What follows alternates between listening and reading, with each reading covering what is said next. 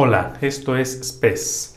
Hoy me gustaría compartirte algunas sugerencias para que aprendas a hacer una reflexión evangélica si es que nunca la has hecho. Te confieso que es una de las más hermosas aventuras de la vida espiritual y de hecho es mi actividad espiritual favorita. ¿Qué es una reflexión evangélica? Es entrar en un contacto personal y vivo con Cristo a través de su Evangelio. Quizá la palabra reflexión podría eh, inducirte a, a creer que es pensar, analizar, etc. Pero es mucho más que eso. Es un encuentro con Cristo vivo en su palabra. Es una forma de oración muy sencilla y a la vez muy rica. Bien, para empezar, eh, la primera recomendación es que tengas un buen evangelio o una Biblia. Y hablo de buen evangelio porque hay ediciones que son mejores que otras. Em, si puedes tener uno físico de preferencia, o sea, el libro concreto, pues mejor. Pero si no, también un evangelio digital te puede servir. Yo suelo recomendar tres Biblias. Una de ellas es la Biblia de Jerusalén, otra es la que edita la Casa de la Biblia y la tercera es la Biblia de Navarra. Esta eh, la puedes encontrar más fácilmente en digital, eh, está en, en, sistema Android y en sistema iOS también y no es cara. Entonces te la recomiendo mucho porque es un texto muy muy bien cuidado y además tiene comentarios excelentes.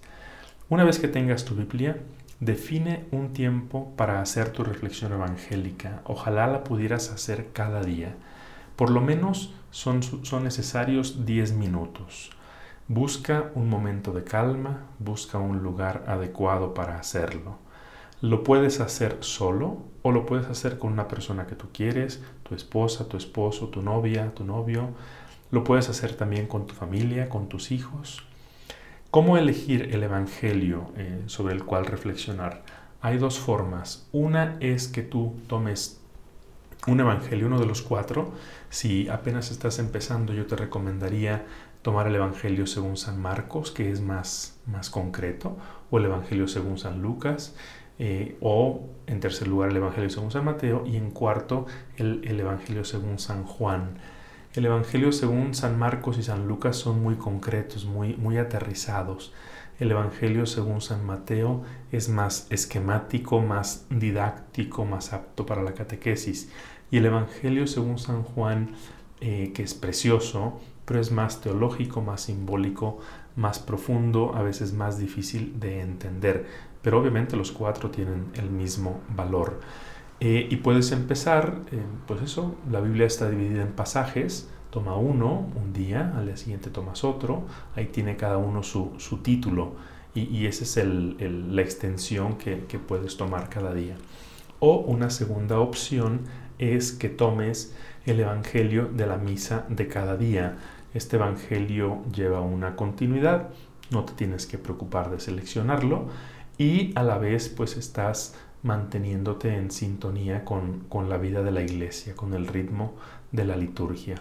Aquí en las notas te pondré un, una liga en la que puedes encontrar el Evangelio del día. Bien, ya para empezar tu reflexión evangélica, lo primero que tienes que hacer es pedirle luz al Espíritu Santo, brevemente.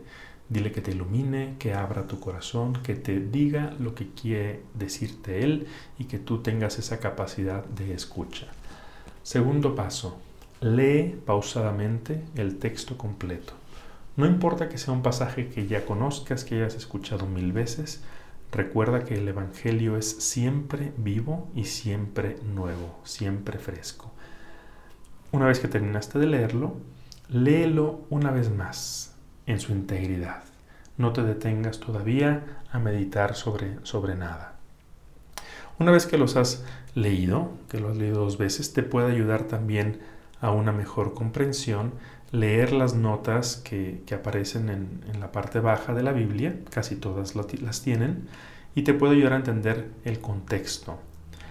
Después, ya que te metas a la, a la reflexión, al análisis, puedes analizar distintos elementos. Siempre lo primario y lo más importante tiene que ser ver a la persona de Jesús, centrarte en Él. Mira sus palabras, sus actitudes, sus gestos. El Evangelio narra muchísimos detalles. Habla de la mirada, habla de la voz, habla de los brazos. Mm, y mira también sus posturas. Piensa en sus sentimientos, imagínalo realmente cómo sería físicamente Jesús. Analiza también a las personas que, que aparecen en ese pasaje. Métete a fondo en su situación, quiénes eran. Piensa cómo viviría, cómo sería un hombre de 38 años enfermo, unos papás a los que se les murió su niña de 12 años, una mujer viuda, madre de un hijo único que se le murió también jovencito, un ciego que nunca ha visto el rostro de su madre, etc. Después trata de meterte en la escena. Imagina todo. Ve, escucha. ¿Cómo sería la voz de Jesús? ¿Cómo sería la voz de María? ¿A qué olería el perfume que derramó María en los pies de Jesús? San Ignacio sugiere que apliquemos todos los sentidos, también el gusto.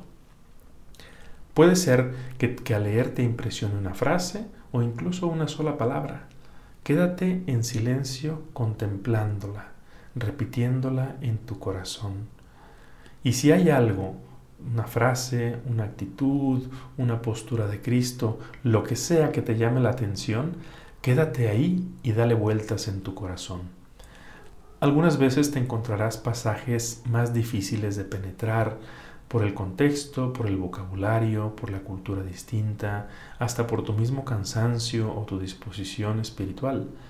No te preocupes si encuentras sequedad, aridez, si no siempre hay sentimientos, luces, consuelos. Recuerda que estás ahí para buscar a la persona de Jesús, para entablar una relación con Él y no necesariamente para sacar un beneficio para ti. Ir a la oración o a la Biblia siempre para, para obtener algo es, consumismo religioso, es una eh, relación interesada. Nuestra relación con Cristo tiene que ser como la relación con, con un amigo, desinteresada y amena, feliz, espontánea. Bien, una vez que ya le diste vueltas a todo esto en tu corazón, concluye tu oración con un diálogo espontáneo y sencillo con Jesús. Un diálogo que ojalá verse sobre aquello que aquel texto que meditaste la fidelidad, la humildad, lo que sea que, te haya impresionado.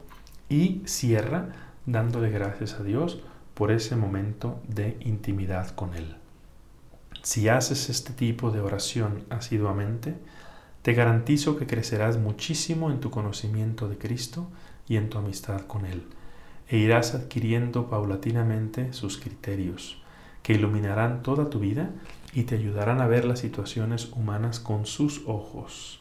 Así que enamórate del Evangelio, enamórate de Jesucristo. Until we meet again, may God hold you in the palm of his hand.